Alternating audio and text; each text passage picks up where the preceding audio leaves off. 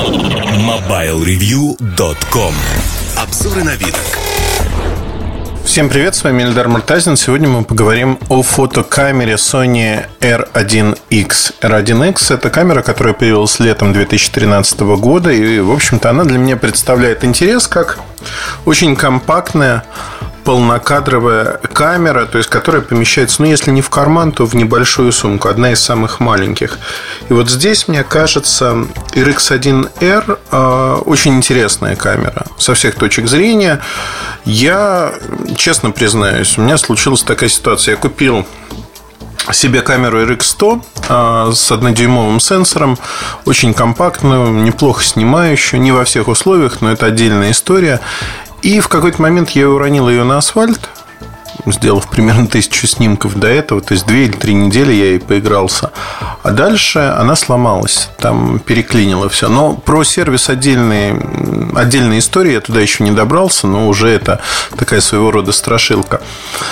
А, позвонил в Sony и решил попробовать другие камеры и посмотреть, в общем-то. Ну, опять-таки, для того, чтобы понимать, что это такое, мнения разные сложились. Алекс Экслер сделал эту камеру своей основной, очень хвалит ее. А, там кто-то, наоборот, ругает эту камеру. Но у нее есть несомненный недостаток. Начну, наверное, с недостатков. Несомненный недостаток – это ни разу не массовая камера, потому что стоит в России она около 109 тысяч рублей – это вот такой комплект. Несменный объектив, что уже звучит достаточно ну, ну, странно для камеры такого э, ценового диапазона. И здесь э, мне кажется, что э, надо обсуждать, да, надо обсуждать, в каких условиях, для чего эта камера может подойти. Вообще, разрешение полного кадра здесь 24.3 мегапикселя. А камера небольшая по размерам, весит она почти полкилограмма, там 480 грамм, что-то такое. Но самое главное, что в этой камере очень неплохой объектив. И здесь можно, в общем-то, Sony похвалить. А, вот я беру камеру, у нее такой ретро-дизайн, если хотите, металлические элементы управления. А, но давайте остановимся на объективе. Во-первых, как бы объектив не имеет зума вообще. Это первое, что, на что ты обращаешь внимание. И, наверное, здесь э, возникает вопрос, да, если нет зума, то как же быть, как же жить с этим? Потому что без зума 35 э, миллиметров матрицы, ну, наверное, она важна, но для бытового применения, когда люди любят не кропом достигать, то есть не вырезая из картинки ее часть, а достигать приближения ну, там, полного кадра, то здесь, в общем-то, для массового потребителя возникает вопрос, а зачем это нужно? К зуму многие привыкли, и очень многие пользуются зумом а, достаточно неплохо. 35 миллиметров объектив, фикс. А, светосила у него двоечка. Соответственно, а, это светлый объектив, хороший. А, первое, на что обращаешь внимание, там фокусировка от 20 сантиметров. То есть, например, для портретной съемки он не подходит. Пейзажи, репортажная съемка, достаточно быстрая камера, есть возможность автофокуса, ручного фокуса. То есть здесь все в общем-то, интересно. На объективе есть кольца, кольцо наведения на резкость, а также можно э, рулить диафрагмой. Э, комплект поставки вообще минималистичный, я бы сказал, потому что есть камера, есть заглушка на объектив, э, протирка для объектива и вот у меня в камере ремешок, который одевается с гордой надписью RX1R.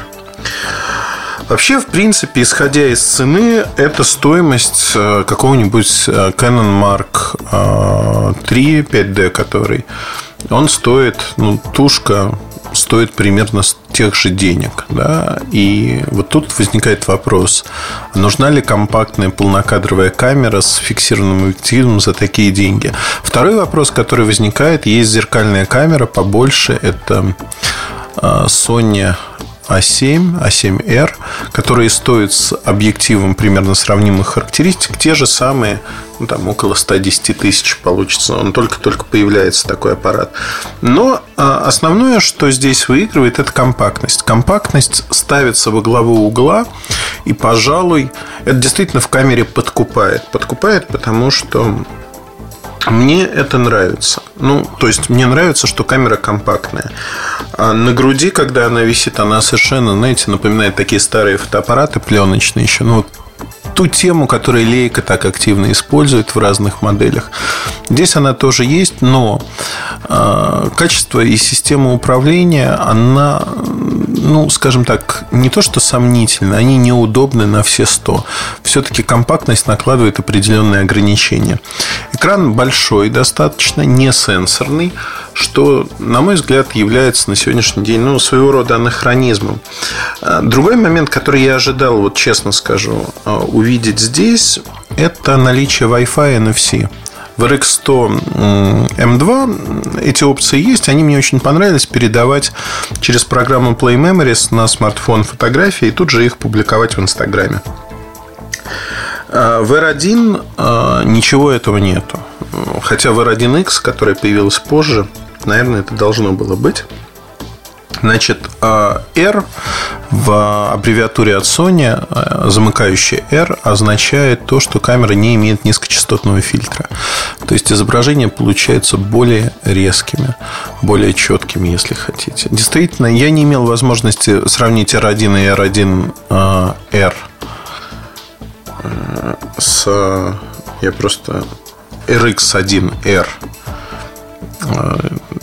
я уже заговариваюсь, э, не имел возможности RX1 и RX1R сравнить между собой по качеству картинок, но во всех обзорах твердят в один и тот же голос, что чуть-чуть порезче. При этом э, за счет, ну, вот проблемы, которые решает низкочастотный фильтр, они в JPEG, которые сохраняются на R, они решаются алгоритмами обработки. Ну, возможно, да. Снимает достаточно интересно камера. Достаточно интересно, если вы готовы мириться с теми ограничениями, которые есть. Это отсутствие зума, это достаточно плохая работа автофокуса, он медленный, особенно в условиях недостаточной освещенности, в полутемных условиях. Я заметил, ну, возможно, это родовая болезнь алгоритмов от Sony, но э, у RX1R та же самая проблема, что у RX100 вот предыдущего аппарата, когда какой-то предмет находится в музее за стеклом, то автофокус практически не работает. То есть фокусировка происходит де-факто на стекле, хотя вы этого не видите. И предмет, который за стеклом и там освещен еще каким-нибудь боковым светом, сфотографировать его невозможно. На Canon такой проблемы просто нет даже рядом. Здесь эта проблема есть. Приходится переключаться в ручной режим, фокусироваться ручками. В общем, кому-то это может показаться там, плохим, неинтересным, но опять-таки камера не для массового потребителя. И здесь надо признать то, что камера она странна. Странна, исходя из цены, за эту цену можно купить хорошую зеркальную камеру или камеру среднего уровня с набором оптики. Э, тут возможность для самовыражения будет принципиально другой. И для фотографа, который понимает, что делает, вот такой набор, скажем, он будет интереснее. Для профессиональных фотографов эта камера, наверное, э, частично интересна, как второй или даже третий фотоаппарат небольшой. Э, тогда и при этом нужен именно полный кадр.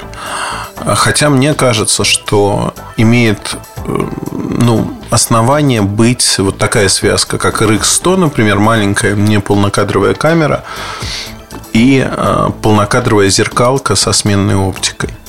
То есть вот здесь э, все это можно реализовать более интересно. Значит, по техническим характеристикам немножко пройдусь. Э, говорить говорить о том, что, в общем-то, здесь сделали интересного, ну, наверное, да, вот первое, что я отмечу, как мне кажется, достаточно бездарная задумка. А, коррекция экспозиции. Ну, то есть, вот то, что минус один, минус два выставляешь в яркий день, когда, например, листик освещенный снимаешь, хочешь, чтобы листик был почетче, а все окружающее потемнее. Ну, там ставишь минус один, минус два или что-то ну, подобное. Э, вынесли специально колесико от минус 3 до плюс 3.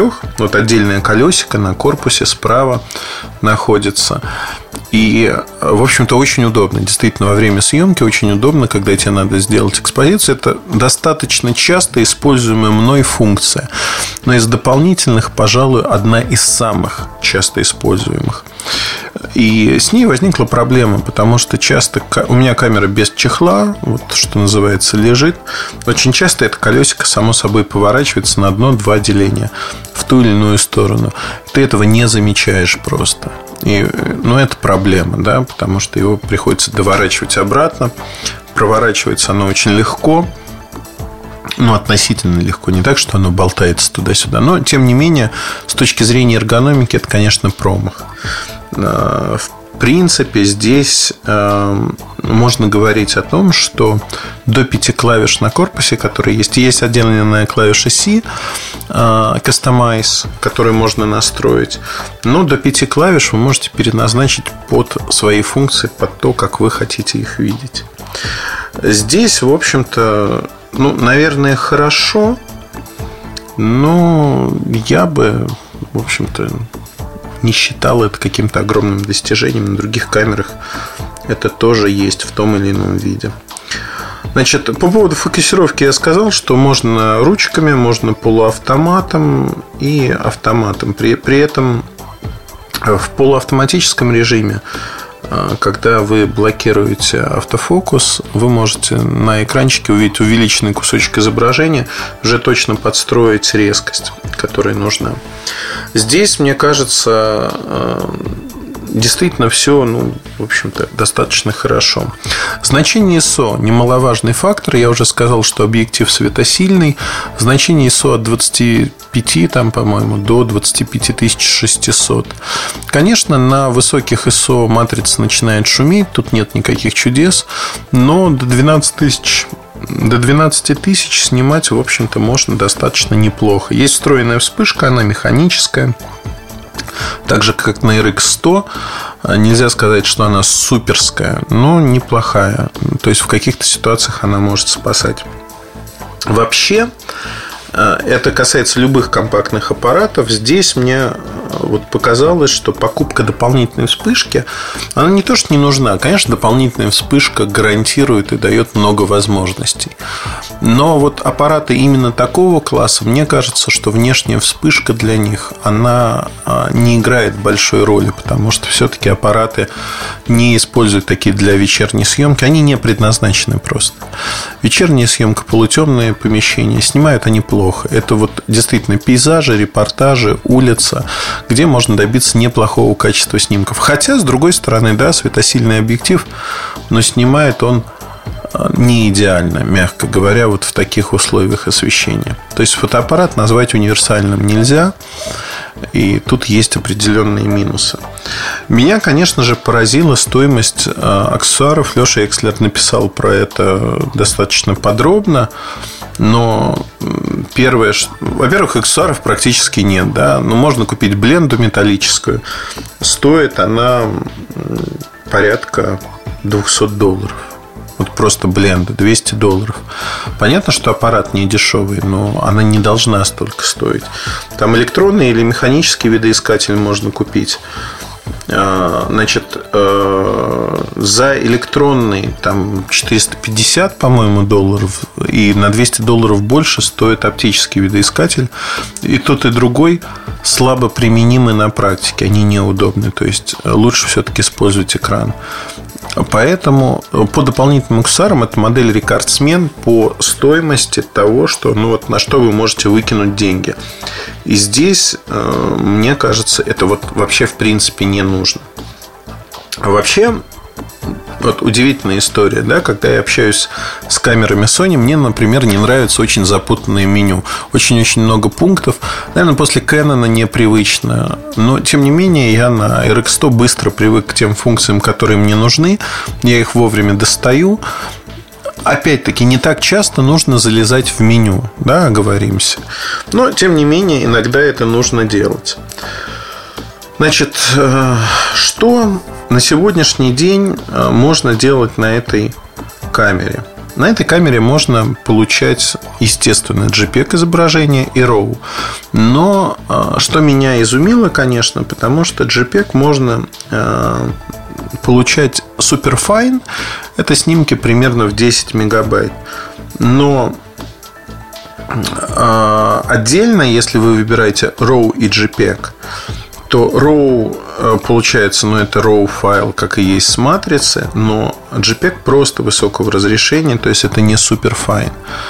И это меня удивило. Конечно, хотелось бы получать все-таки максимальные настройки, максимальную картинку, а здесь этого нет. И, и это удивляет очень, это ставит в тупик. Потому что RAW я для, как правило, выправки баланса белого оставляю, но очень часто использую JPEG разница, не могу сказать, что между Fine и Superfine разница какая-то разительная, но чисто подсознательно хочется, вот, чтобы это было все-таки по-другому. А, ничего не могу сказать про запись видео, потому что видео пишет в HD 1080p пишет, ну, обычно, да, ну, не так, чтобы плохо или хорошо, ну, ну пишет, да. Вот. Но здесь есть еще один момент, который меня, конечно, поставил в тупик. Момент называется э, время работы и отключения камеры. Рычажком на верхней кромке ты включаешь камеру, поворачиваешь этот рычажок, она начинает работать. Через пару минут она по умолчанию отключается. То есть она отключает э, видоискатель, экранчик. И у меня так получилось, что то ли кнопкой нажималась, то ли еще что-то. Камера в первые несколько дней садилась очень быстро. Ну, то есть высаживалась буквально моментально. То есть делаешь там 30-40 кадров в течение дня, она уже садится. Я стал ее выключать. Когда выключаешь, хватает на больше. Но хватает в среднем на 100-120 кадров. Это очень мало.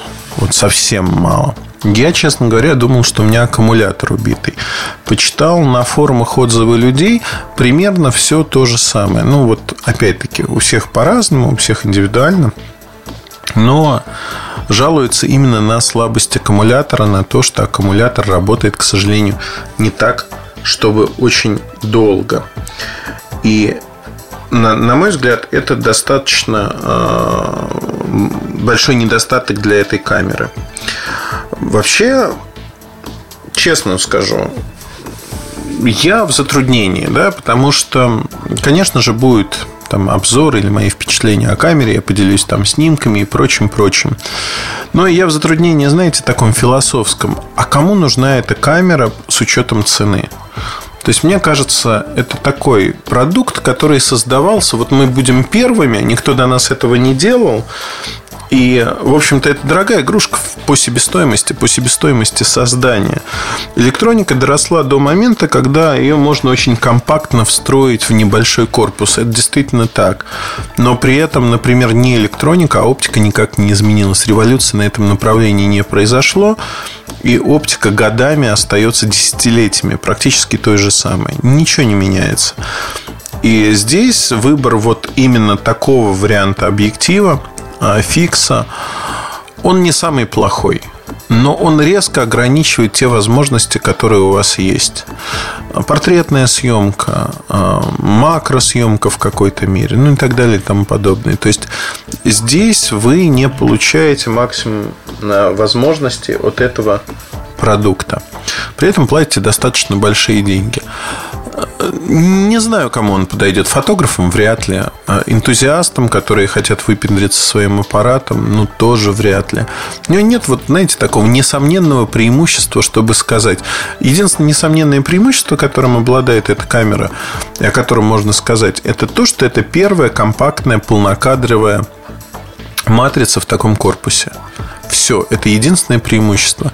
Создается впечатление, что в Sony ее создали просто как такой пионерский продукт, чтобы исследовать рынок. Мне очень нравится, как снимает камера. В принципе, да, в условиях освещенности, в условиях улицы. Ну, неплохо снимает, относительно шустрая, хорошо выглядящая. Но она не стоит таких денег. Вот правда не стоит. То есть, если говорить о адекватной цене, ну, наверное, адекватной ценой была бы цена в половину хотя бы. Но никак не там в 3000 долларов. 3000 долларов это все-таки многовато за такую камеру. В России даже чуть дороже она стоит.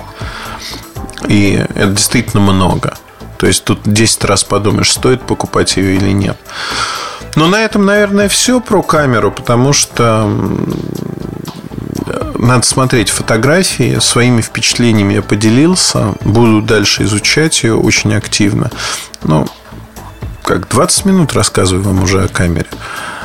Впечатление, в общем-то, ВОЗ и маленькая тележка. Но от первых восторгов вот перешли к такому размеренному уже употреблению этой камеры, пониманию того, на что она способна. В обзоре постараюсь его до Нового года успеть все-таки сделать. В обзоре постараюсь рассказать более подробно, с чем столкнулся, что хорошо, что плохо. Удачи вам, хорошего настроения. Оставайтесь с нами. Пока. MobileReview.com